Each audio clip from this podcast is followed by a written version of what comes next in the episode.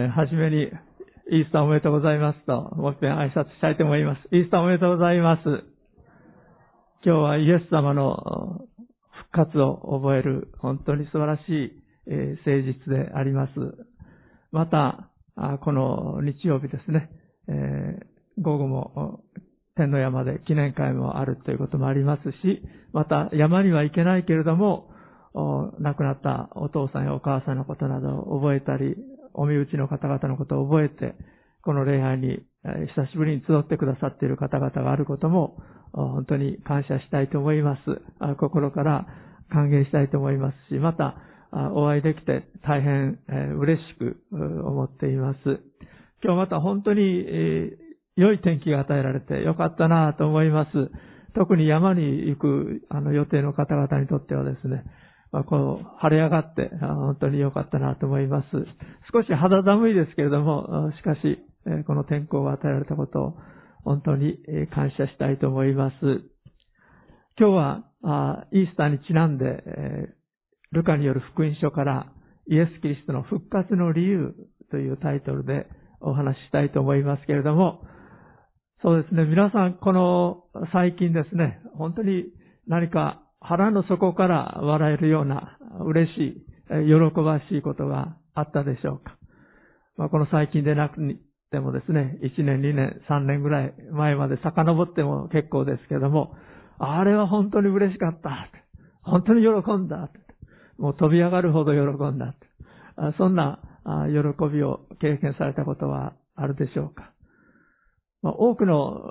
日本人が最近、えー、腹の底から喜ぶことができたのは WBC でですね、あの、世界の野球大会で日本がアメリカに勝って、えー、優勝して、えー、世界一になったということですね。まあ連日よくも飽きずに、あの番組に取り上げるなと思うぐらいですね、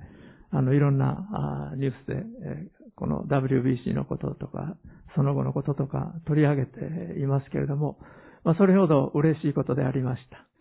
まあ、野球のあまりお好きでない方々もあるかもしれないですけども、まあ、私はあの、中学校時代野球をやってたもんですから、特別に野球は好きで、で、今回の WBC の方もちょこちょこ見たりですね、またニュースで見たりしました。非常に嬉しかったこと、またその大会の中で最も素晴らしい試合だったと言われているのが、決勝ではなくて実は準決勝で日本がメキシコに逆転勝利をしたことであります。野球の花はやっぱり逆転勝利なんですね。5対4で9回まで日本が負けていましたけれども、9回になって、えー、まあ、あの、ランナーが一塁二塁になって、えー、ずっと不審だったあの、選手がですね、またちょうど悪い時に出てくるもんだなと思うわけですけども、まあそのまま打って、あわやホームランかと思われる長打でですね、フェンス、直撃の長打を打ちまして、一塁ランナーも二塁ランナーも帰ってくることができて、9回で6対5で、えー、さよならゲームになってですね、大喜びしたんですが、まあ、村上選手が打ったんですけど、私もちょうどその日休みでしたので、見ててですね、彼が打った瞬間、おまあ、両手を上げて喜んだんですね。まあ、特にスポーツやってる方はですね、あの、その喜びがお分かりになるかと思うんですが、村上が打ったってですね、大変彼には申し訳ないんですけども、ずっと打てない選手だったので、えまた彼のところに回ってきたかという気持ちだったんですが、まあ、ご覧になった方は私の気持ちがよくお分かりになると思うんですが、まあ、逆転勝利というものは非常に嬉しいものです。まあ、それまでの賃貸ムードが一気に吹き払われるわけですけれども、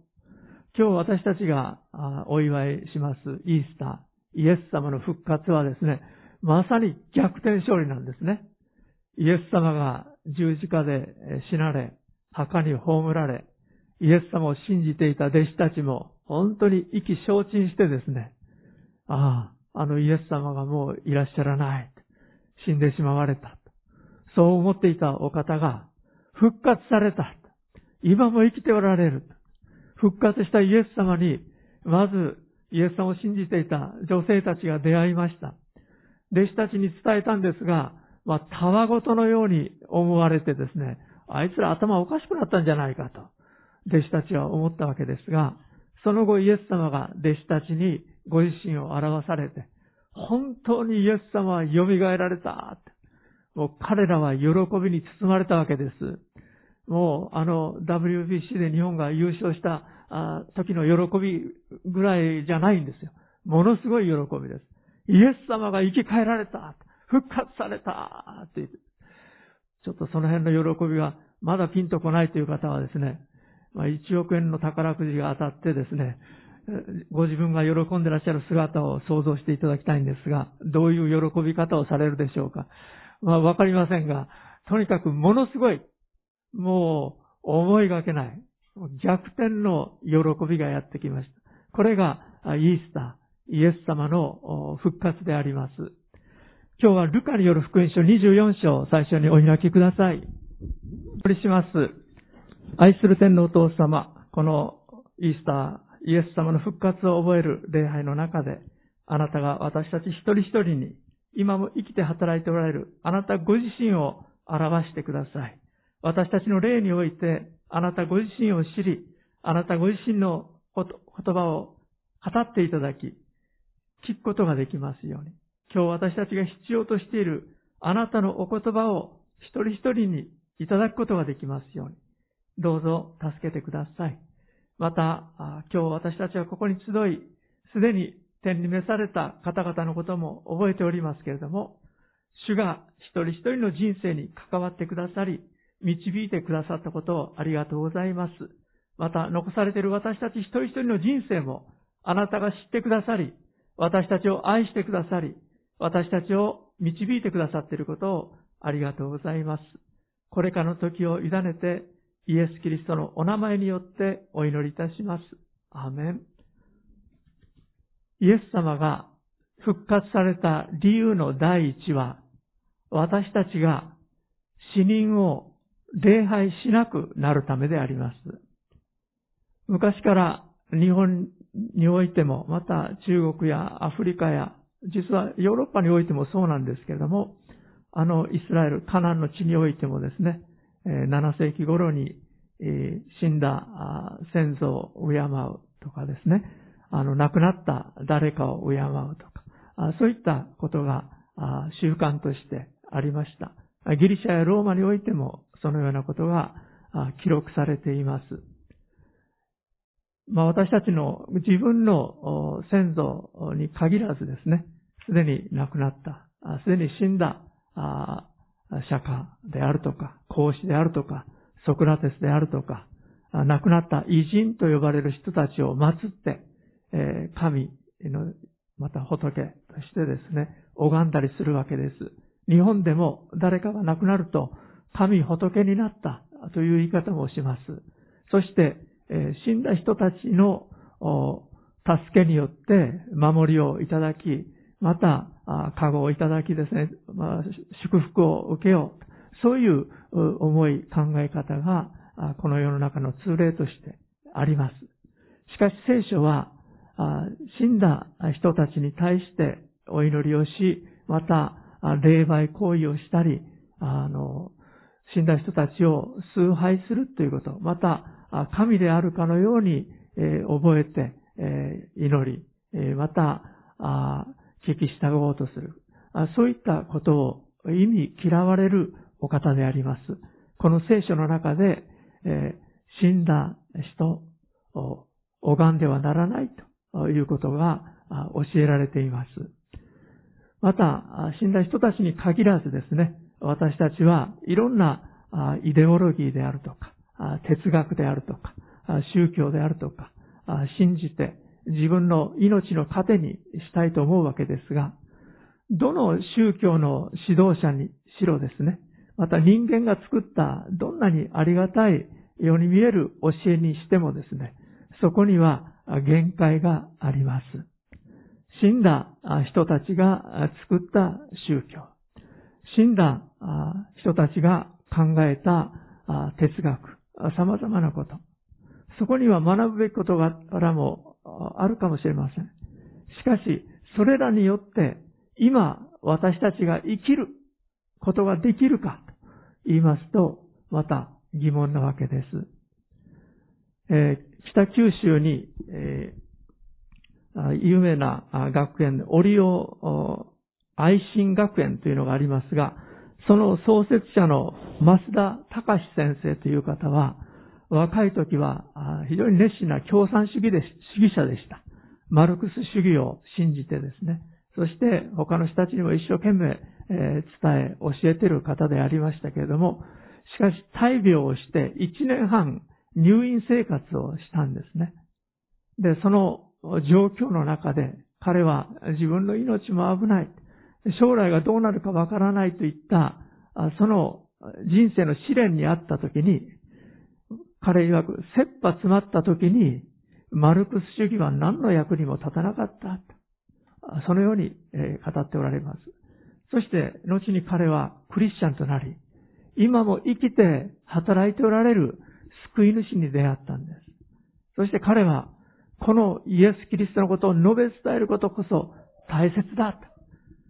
飼育教育、大切。体育、大切。徳育、大切。しかしもっと大切なのは霊育であると。霊的な心の教育であると。そのように彼は唱えてですね、この 4, 4本の柱にして、この学園を創設していったわけであります。私たちも気をつけないと、私たちの周りの人たちが何かの形で、えー、死んだ人たち、祀られている様々なところに行ったり、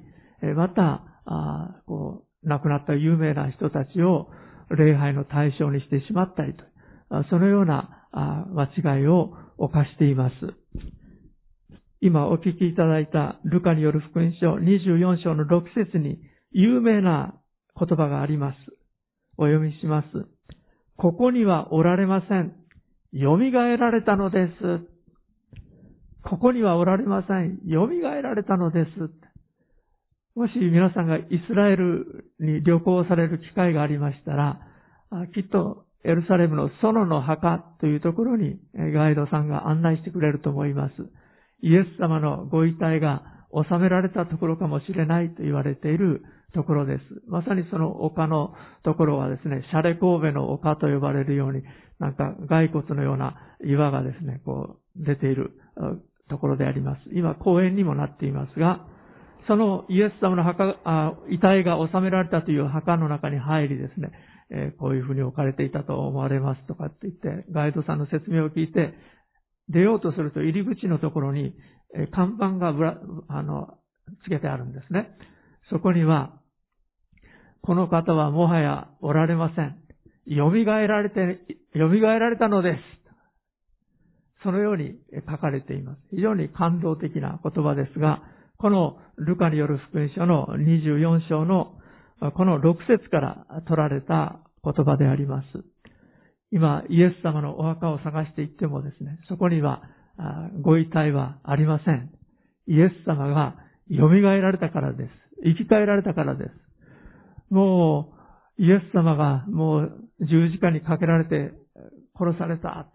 もう、墓にも収められた。三日も経ってる。弟子たちはもう本当に意気消沈、がっかりしていましたが、復活されたイエス様に出会った途端に、彼らは本当に変えられた人になりました。そしてイエス様が40日間ご自身を500人以上の人たちに表されて、そして天に戻っていかれたわけですけども、10日後にイエス様の御霊が、ご精霊が信じている一人一人の上に下られました。それによって弟子たちはさらにイエス様から教えられたこと、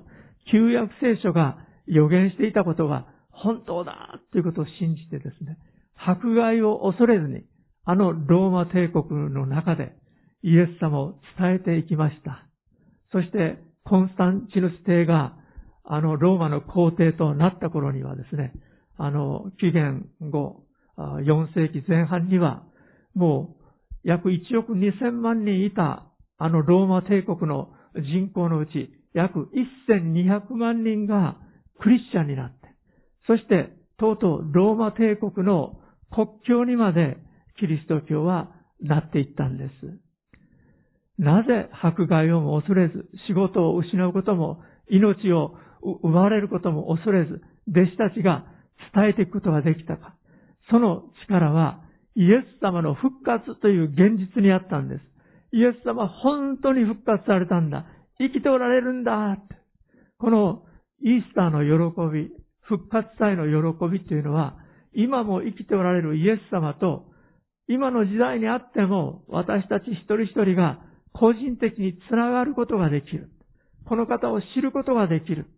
この方に語っていただき、導いていただくことができる。その恵みのゆえにであります。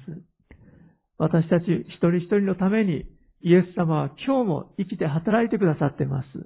私の願いはこの礼拝の中でもイエス様が皆さんお一人お一人に語ってくださり、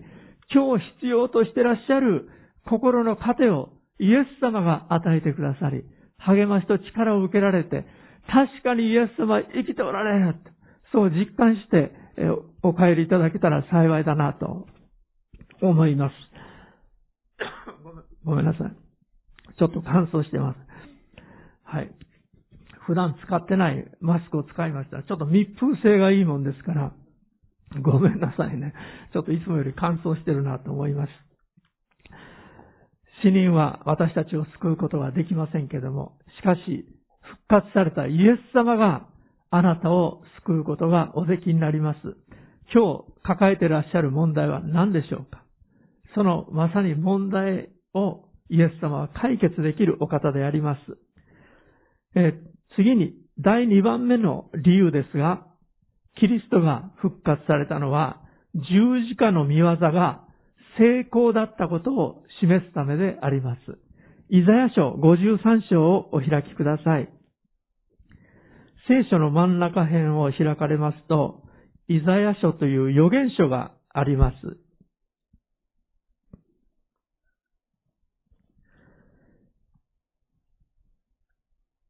開きにくい方があったら、近くのクリスチャンの方がちょっとお手伝いいただけたらと思います。イザヤ書53章、えー、4節から6節まで、まずお読みします。誠に彼は私たちの病を負い、私たちの痛みを担った。それなのに私たちは思った。神に罰せられ、打たれ、苦しめられたのだと。しかし彼は私たちの背きのために刺され、私たちの咎のために砕かれたのだ。彼への懲らしめが私たちに平安をもたらし、その打ち傷の家に私たちは癒された。私たちは皆羊のようにさまよい、それぞれ自分勝手な道に向かっていった。しかし主は私たちすべてのものの咎を彼に負わせた。これは紀元前750年頃に活躍したイザヤという預言者の預言の言葉です。この彼というのはイエス様のことです。イエス様が私たちの身代わりに私たちの罪、咎が許されるために苦しめられ、殺されるということ。それは私たちのすべての罪咎をその身に背負って、身代わりに死んでくださるんだということ。その予言でありました。イエス様は復活されたということは、まず死なれなければならなかったんです。イエス様が地上に来られた大きな目的は、私たちの罪の身代わりに死なれるということでありました。旧約聖書の中で、神は罪は必ず罰するお方であるということが教えられています。どんな小さな罪であろうとも、それは死に値する罪であると聖書は教えています。使徒パウロはローマ人への手紙の一章というところで、親に対する、あの、不実、親を親と思わないこと、あるいは約束を破るもの、そういったことさえも死に値する罪であると教えています。どんな小さな罪であっても、その人全体を罪人とするんです。イエス様の弟子となった使徒ペテロは、本当に自分ほど立派な弟子はいないと思っていました。他の弟子たちがイエス様を裏切ったとしても、私だけは絶対に裏切ることはない。イエス様のためなら死であろうと、老であろうと、どこでもついていく。そういう気概を持ってましたから、イエス様が私はあなた方のところから去っていきますとおっしゃったときに、私はあなたのところどこでもついていきますと、イエス様に、語ったわけです。するとイエス様はおっしゃいました。誠に誠にあなたに言います。あなたは今日、鶏が二度鳴くまでに三度私を知らないと言います。その通り、ゲッセマネの園でイエス様がイスカリオテのユダという弟子に裏切られて居場所を教えられ、そして、イエス様に近づいてきて、この人こそあのイエスだと。イエス様を捕らえようとする人たちに伝えたので、イエス様は捕らえられてしまいました。そして、当時の大祭司、カヤパという人の庭に連れられて行って、尋問を受け、また、そこで、えー、苦しみを受けておられた時に、遠巻きにペテロは見ていたわけですけども、その時に女中が出てきたり、下男が出てきたりして、あなたはあの人と一緒にいた人ですね。ガリラヤの人ですねって言われた時に、彼は怖くて、いや、違う違う。そんな人知らないと言って、三度知らないと言ったんです。すると鶏が二度目泣いたわけです。こういうわけで、キリスト、よく、特にカトリック教会などでは、教会の屋根に、えー、鶏の風緑があるわけです。えー、そして、あの、イエス様を裏切ったペテロのことを思い出すわけですが、牛十福音教会は風緑は必要ありません。鶏が鳴いてくれてますから、鳴き声を聞くたびにですね、ああ、人間というのは自信に満ちてる。高慢なものだ。と自分だけは、と思ってるけども、実は弱いものだ。と。それをあの鶏は泣きながら私たちに教えてくれてるわけです。本当に私たちはどっかでうぬぼれが強いものであります。しかし、このペテロのようにですね、私たちは実は弱いものであると言えます。群衆の中の孤独という言葉がありますけれども、いろんな人たちが実際周りにいても、時に人は孤独を感じるものであります。このような私たちの救い主として、すべての人のありとあらゆる罪を全部その身に背負って、イエス様は私たち一人一人のために死んでくださったんです。誰かのためではなくて、あなたのために、私のためにイエス様は死んでくださったお方です。誰一人孤独になることがないように。私はあなたを知っているよ。あなたの弱さを知っている。あなたの良いところも知っている。私たちのすべてを、また名前で私たちを知っていてくださっている方。これがイエス様であります。53章の10節にはこうあります。イザヤ53章10節しかし彼を砕いて病を負わせることは主の御心であった。彼が自分の命を代償の捧げ物とするなら、末長く子孫を見ることができ、主の御心は彼によって成し遂げられる。イエス様が在家の生贄、罪のための生贄を捧げてくださるならば、末長く神の子供たち、神を敬う人たちを見ることができる。この末長くという言葉はイエス様の復活に関係して使われている言葉であります。永遠に神を信じる子孫を見ることができるようになる。イエス・キリストを信じ、誠の神様に立ち返る人たちがたくさん与えられるようになるということであります。もっとはっきりした言葉が、このイザヤ書のちょっと前の方に、詩篇というところがあります。詩篇16編もちょっと開きたいと思います。詩篇16編10節です。詩篇16編10節これはダビデというイスラエルの王様が歌った歌ですが、予言にもなっていました。16章10節こう書かれています。あなたは私の魂を読みに捨ておかず、あなたにある敬虔なものに滅びをお見せにならないからです。この敬虔なものっていうのが、ある訳では聖者、セイントですね。聖者、聖なるものと訳されていますが、これはイエス・キリストのことを語っているんです。なぜそれがわかるかと言いますと、聖書の脚中のところに使徒2章31というのが、えー、書かれているんですが、これは新約聖書の中で使徒ペテロがこの詩篇を引用して、このダビデが語ったことは、イエス・キリストの復活を予言した言葉だったということを説明しているからなんですね。それで私たちははっきりとイエス・キリストの復活が紀元前1000年に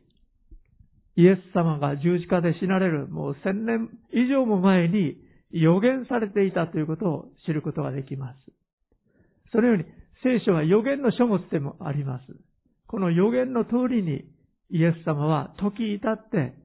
皆さん私の罪のために身代わりに十字架で死んでくださったんです。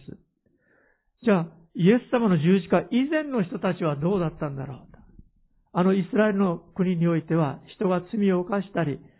神様の前にうっかりと間違ったことをしてしまったり、人に迷惑をかけたりしたときに、生贄を携えて神の宮に行かなければなりませんでした。そして動物の生贄の頭の上に自分たちの手を置いて、自分の身代わりに動物を捧げたんです。そして動物がほふられ、血が流されました。そのようにして、人の罪は身代わりの犠牲によって許されることができる。罪の代価として血が流されなければならないということが、あの旧約聖書の中で、立法の中で教えられていたわけです。それが予言になっていました。すべてやがて人として来られる神の御子イエス・キリストが十字架にかかって死んでくださるということの予言でありました。でも同時に復活の予言もあったわけです。この予言の通りにイエス様は墓には収められはしましたけれども、3日後に復活されたお方でありました。この復活によって、あの十字架は成功であった。つまり、人類のすべての罪を許すことができる、あがないの技、罪を許す技が完成されたんだということを私たちは知ることができます。事実イエス様は十字架で息を引き取られる前に、終わった、完了した、とおっしゃったんです。その言葉は完済したとも訳せる言葉だそうです。私たちの罪のすべての代価をイエス様が完済してくださったんです。私たち一人一人の罪の程度は違うかもしれません。ある人の罪は1万円程度かもしれない。100万円程度かもしれない。1000万、1億、10億。どれぐらいの罪の度合いかわかりませんが、その度合いがどうであろうとも、私たちが罪の負債を負っているならば、決して天国に入ることはできないんです。このすべての罪の代価をイエス様が完済してくださったんです。いや、私の借金1億円ぐらいある、どうしようと思ってる人がですね、誰かが1億円代わりに払ってくれたら、大喜びすると思いますよね。自分の罪はこんなに大きいと思ってるならば、その罪が許されたことを知ったときに、それだけイエス様を愛することができるようになります。私たちは自分の罪の大きさをどれだけ自覚しているかによって、罪の許しの大きさっていうのを知ることができます。それがイエス様をどれだけ愛するかっていうことにもつながってきます。私たちのイエス様は、どんな罪人をも救うために人として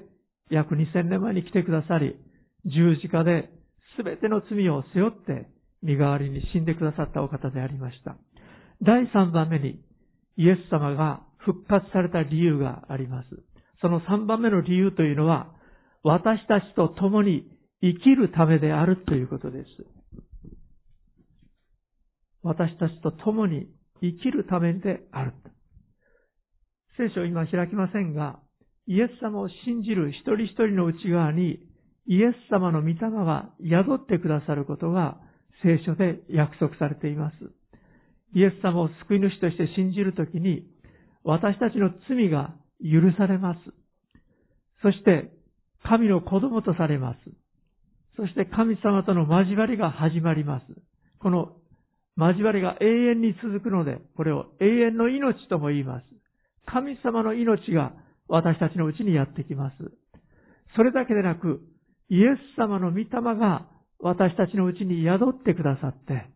私たちと共にいてくださって、私たちを導いてくださるんです。ですから、イエス様の一つの称号、名称は、インマヌエル。我らと共にある神という名称であります。私たちと共にいてくださっている神様。それがイエス様であります。このお方が共におられるということ。これが素晴らしいんです。19世紀にヨーロッパ人で初めてあの暗黒大陸と言われたアフリカを横断して、あちこちを探検して回ったデイビッド・リビングストーンという人がいました。実は彼は宣教師でした。言葉を学びつつ、彼はいろんな部族に対してアフリカの人たちに伝道をしながら探検をしていきました。ビクトリア湖がここにある。ここにこういう山がある。ここにこういう川がある。こういう人たちが住んでる。その報告を彼は、イギリスの人たちに伝えてきました。彼はスコットランド人でありましたけれども、彼の報告はヨーロッパ世界、またアメリカにおいて読まれ、そして人々の関心が強くアフリカに向けていかれました。彼は本当に苦労しながら、大変な思いをしながら、ライオンに襲われたりしながら、伝道を続け、探検を続け、そしてアフリカ大陸の報告をし、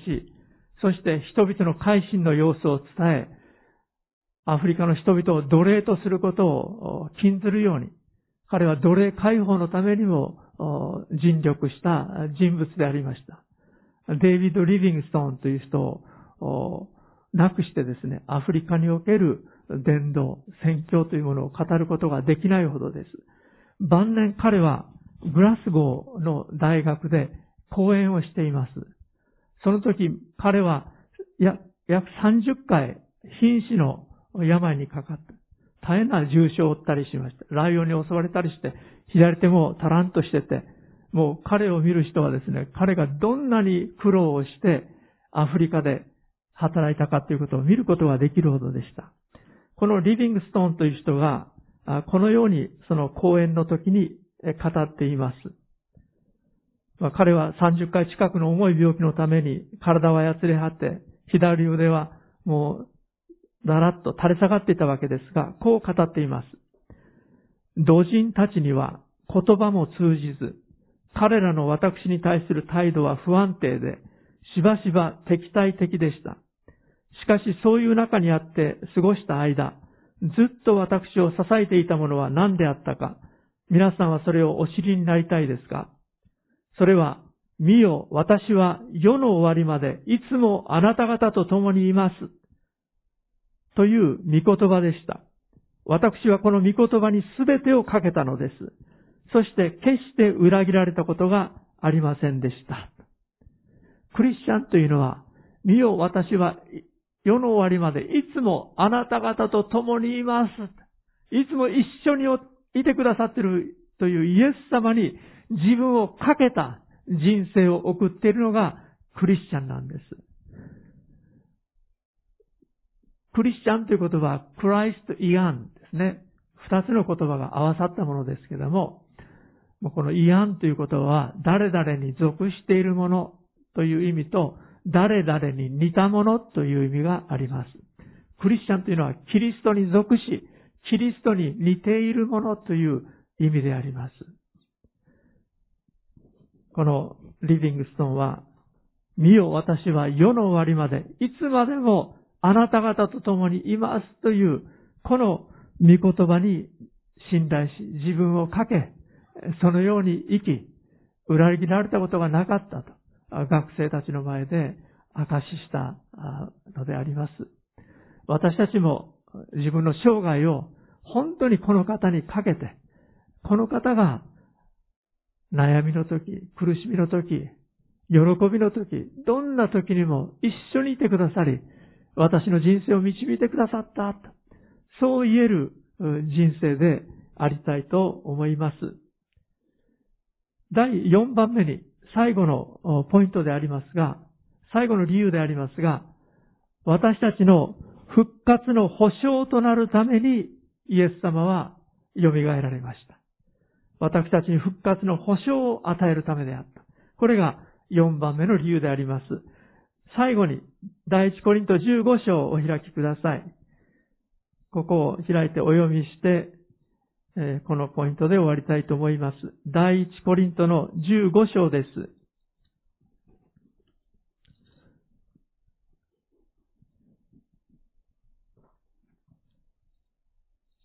使徒パブロの手紙、第一コリント15章の、えー、50節からお読みします。よろしいでしょうか？第一コリント15章50節兄弟たち、私はこのことを言っておきます。血肉の体は神の国を相続できません。朽ちる者は朽ちない者を相続できません。聞きなさい。私はあなた方に奥義を告げましょう。私たちは皆眠るわけではありませんが、皆変えられます。終わりのラッパとともに、たちまち一瞬のうちに変えられます。ラッパが鳴ると死者は朽ちない者に蘇り、私たちは変えられるのです。この朽ちるべきものが朽ちないものを必ず着ることになり、この死ぬべきものが死なないものを必ず着ることになるからです。そしてこの朽ちるべきものが朽ちないものを着て、この死ぬべきものが死なないものを着るとき、このように記された御言葉が実現します。死は勝利に飲み込まれた。死よお前の勝利はどこにあるのか。死よお前の棘はどこにあるのか。死の棘は罪であり、罪の力は立法です。しかし神に感謝します。神は私たちの主イエス・キリストによって私たちに勝利を与えてくださいました。アメン。このイエス・キリストは復活された方であるということをパウロは伝えています。そして、この15章の前の方の20節、21節、ここをお読みします。しかし今やキリストは眠った者の初歩として死者の中から蘇られました。死が一人の人を通してきたのですから、死者の復活も一人の人を通して来るのです。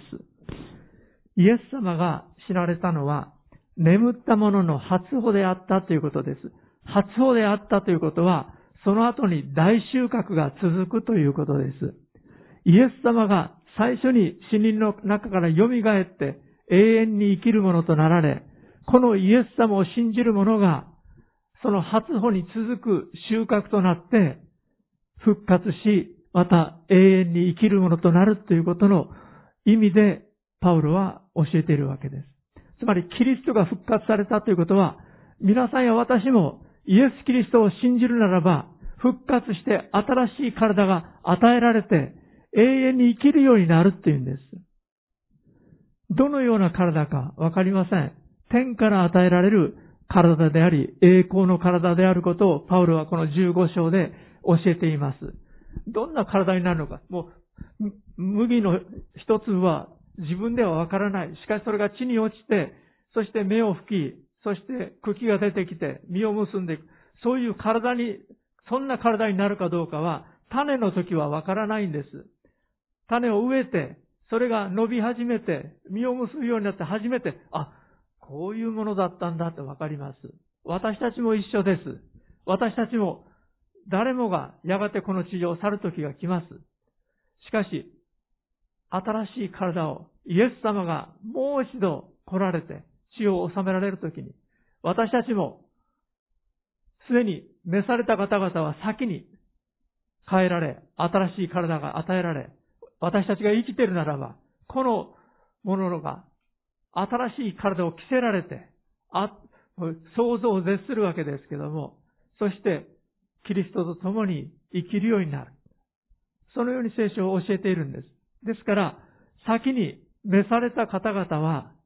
もう死んで亡くなられて何にもないということではないのです。霊と魂は生きてます。パラダイスにあります。神と共にあります。しかしもう一度新しい体が与えられて、私たちがこの地上を歩む、そのような時があることを聖書を語っています。でも、この目に見えるこの、こういう世界というよりはまた違った霊的な意味でのことであると思いますけれども、想像を絶することを聖書は私たちに予言し、励ましとしています。私たちの人生は、この地上の一時で終わるのではないんです。私たちを永遠が待っているんです。その永遠を私たちがどこで誰と過ごすかということが大事なことであります。最後までイエス・キリストを信じましょう。このイエス様が皆さん、私、一人一人のために十字架で苦しんでくださり、死んでくださったお方であります。神は天国が神を賛美する子供たちでいっぱいになることを願っておられます。今日このイースターの日、また先に召された方々の人生、また信仰を覚え、また私たちが受けた恩恵を覚えて、そして私たちの残る生涯を本当にキリストと共に、また意義のある、意味のある人生を送るものでありたいと思います。ハレルヤ、ご一緒にお祈りしましょう。愛する天皇父様、今日はキリストの復活の理由について4つのことを私たちは学んできましたけれども、ただ単に観念的な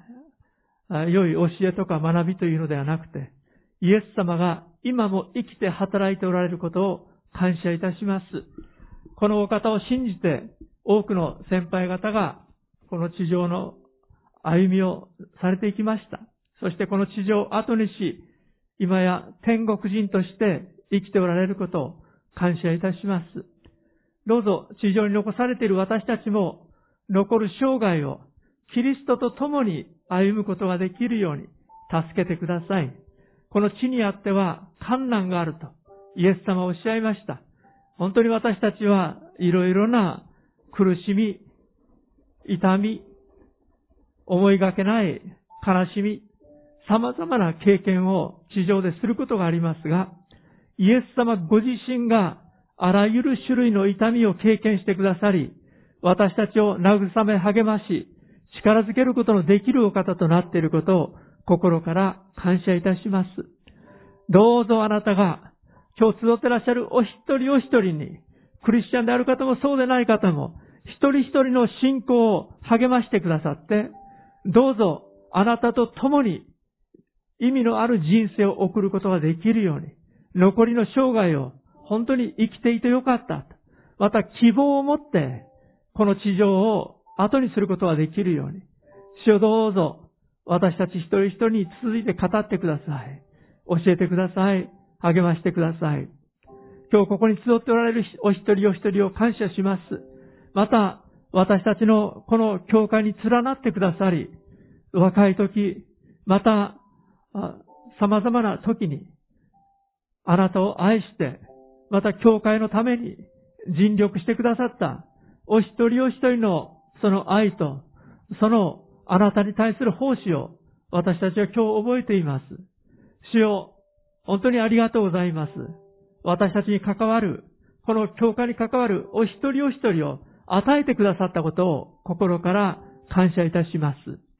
ハレルヤ、今日集ってらっしゃるお一人お一人の上に、ご家族の上に、あなたの特別な祝福と守りを与えてくださいますようにお願いいたします。イエス・キリストの名前によってお祈りします。アメン。